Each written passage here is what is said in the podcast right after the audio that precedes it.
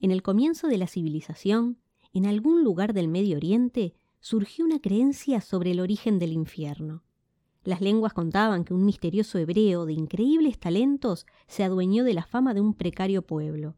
El hombre, de un físico privilegiado, poseía habilidades únicas que dejaban atónitos a medio pueblo y maravillados a la otra mitad. Sus habilidades eran totales. Era orfebre, herrero, alfarero, escultor, además de componer las más sensibles poesías y los mejores versos jamás escritos. Dueño de una voz angelical, masculina y exacta que seducía a todas las doncellas y endulzaba el oído de las señoras como la miel lo hace con el té. Un trovador y músico dueño de una ductilidad asombrosa. Tanta era su fama que trascendió los límites, llegando a las comunidades vecinas, convirtiéndolo en uno de los primeros hombres populares que se haya conocido, John el Hebreo. Sus obras comenzaron a comercializarse por todo el territorio a precios exorbitantes, y las doncellas de todos los reinos cercanos soñaban con ser poseídas por ese misterioso ser de quien muy poco se sabía. Las noticias de este asombroso fenómeno llegaron hasta la villa lejana donde vivía un joven llamado Lucifer, hijo único de un próspero mercader de telas y especias que le propiciaban una vida sin privaciones, holgada y sin esfuerzos. Soberbio, altanero, narcisista, aragán, pero muy codicioso. Sus dotes de seducción eran rechazados por toda mujer a la cual se le acercaba. Fue por eso que, al escuchar las proezas del hebreo, éste se convirtió en su obsesión. Con el paso del tiempo, su envidia se fue incrementando. El pensamiento lo torturaba día y noche queriendo adueñarse de los talentos del misterioso artista. Hasta allí viajó intentando descubrir el secreto de su éxito y, de ser posible, apropiarse de él. Después de alojarse en la única posada del pueblo, salió presuroso al encuentro del taller de John. Desde lejos pudo observar cómo la gente se agolpaba en las ventanas, disfrutando de sus habilidades, mientras forjaba los más hermosos cuchillos y espadas. A fuerza de empujones, se hizo lugar hasta ubicarse en el umbral de la entrada principal, y sus ojos quedaron deslumbrados ante tanta destreza. Tras unos minutos, en los que pareció quedar hipnotizado, recordó cuál era el motivo que lo traía hasta allí. ¡Ey, hebreo! Este cesó el martilleo y sostuvo su brazo en alto durante unos eternos segundos donde el silencio se podía tocar, continuó golpeando sin voltearse. Oye tú, te estoy hablando. Muestra un poco de respeto. El golpeteo del martillo se detuvo una vez más, y entonces se escuchó la voz clara del forjador. Sé por qué has venido. Te espero a la medianoche. El silencio se hizo más profundo y la multitud volteó a mirar a Lucifer, que tragaba saliva intentando no parecer sorprendido por tal respuesta. Entonces giró sobre sí y salió del lugar. Las horas de la tarde se hicieron interminables y cada gota de sudor que corría por su frente le recordaba cuánto detestaba esta estación del año. Por fin llegó la medianoche e iluminado por las antorchas que dejaban en penumbras las callejuelas polvorientas, se dirigió a su reunión se asomó por la puerta entreabierta y vio al hebreo sentado frente al fogón. Una túnica blanca lo cubría desde la cabeza y por sobre su ancha espalda, dejando al descubierto solo la mitad de su rostro. Pasa, toma asiento. Quiero escuchar de tu propia boca el motivo de tu visita, ordenó John. La escena despertaba temor. Lucifer caminó sigiloso y se sentó frente a él. Le sudaban las manos. El crepitar de los leños al arder parecía seguir el ritmo de su corazón acelerado. ¿Qué es lo que quieres de mí? increpó el dueño del lugar. Oye, tengo muchísimo dinero, extensiones de tierra plagada de rebaños y poseo muchas joyas. Solo quiero a cambio el talento que tú tienes. ¿Puedes enseñarme esas habilidades? Podría pagarte lo que me pidas. Puedo hacerte rico si quieres. John tomó el atizador y sacudió las brasas. Un remolino de chispas se elevó hasta el techo. El calor del recinto producía un efecto soporífero. Yo no puedo enseñarte mis talentos, pues estos no se aprenden. La desilusión se instaló en el rostro del joven Lucifer, que parecía devastado por la respuesta. Sin embargo, existe una manera de que puedas adquirirlos. Lucifer ensayó una especie de sonrisa y sus ojos se iluminaron. Adelante, miserable. Dime qué es lo que quieres, solo dilo y lo tendrás.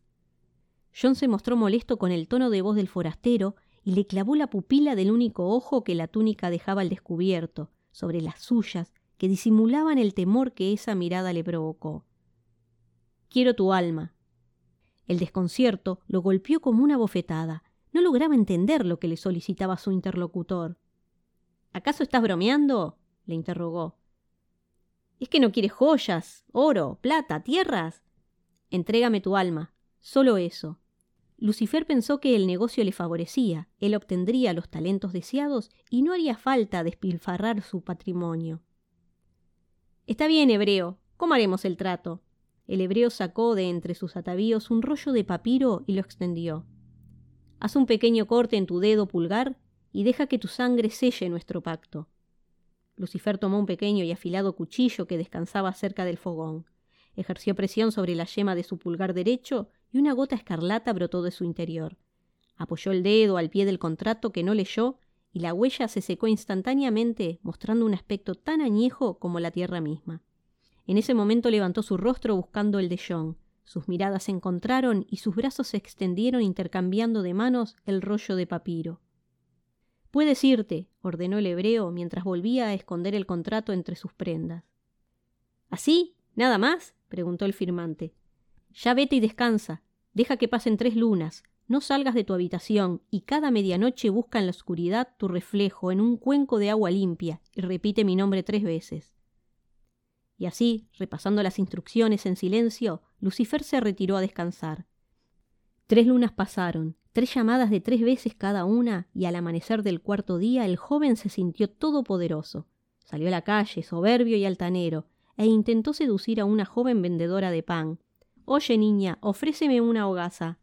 La mujer apenas se volteó a verlo y siguió acomodando su mercancía. ¡Ey, mujer, te estoy hablando! Si lo quieres lo pagas, contestó la vendedora. El desconcierto lo dejó pasmado. Entonces se le ocurrió la idea de improvisar un verso romántico intentando conquistarla, pero las palabras elegidas no hicieron más que dejarlo en ridículo ante las carcajadas de la mujer.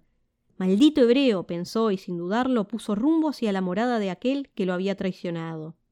Al grito de ¡Embustero! ingresó en el lugar donde había sellado su pacto, pero nada había allí. No había obras de arte ni utensilios, y el fogón parecía que llevaba años sin encenderse. El lugar estaba desierto. Su ira enrojeció su rostro y levantó su mirada hacia el techo. Con los puños apretados dejó salir de su boca mil maldiciones. La experiencia lo volvió un hombre triste. Había perdido el apetito y le costaba conciliar el sueño. Absolutamente frustrado y abatido, volvió a su pueblo. A pesar de que su padre puso todo su empeño en conocer la causa de su deterioro físico y mental, no obtuvo respuesta alguna. El joven Lucifer se obsesionó con la idea de recuperar su alma. Intentaba idear formas de dar con el paradero de aquel maldito que lo había engañado, pero por más que pensaba, nada se le ocurría, hasta que un sueño revelador le dio una idea. Debía empezar a comprar almas, debía engañar a todo aquel que pudiera y quizás así podría encontrar la suya. Ofrecería sus riquezas a cambio de sus almas. La iniciativa le inyectó un falso vigor y sin demora comenzó su campaña. Compró tantas almas en forma de rollos de papiro que se hizo imposible seguir acumulándolas en su casa. Entonces, una noche sin luna, las metió en enormes vasijas de barro, las cargó en más de diez mulas y las llevó hasta una profunda grieta oculta en el valle. Tras varias horas de trabajo y ayudado por un tridente, logró acomodarlas en una pila y las prendió fuego.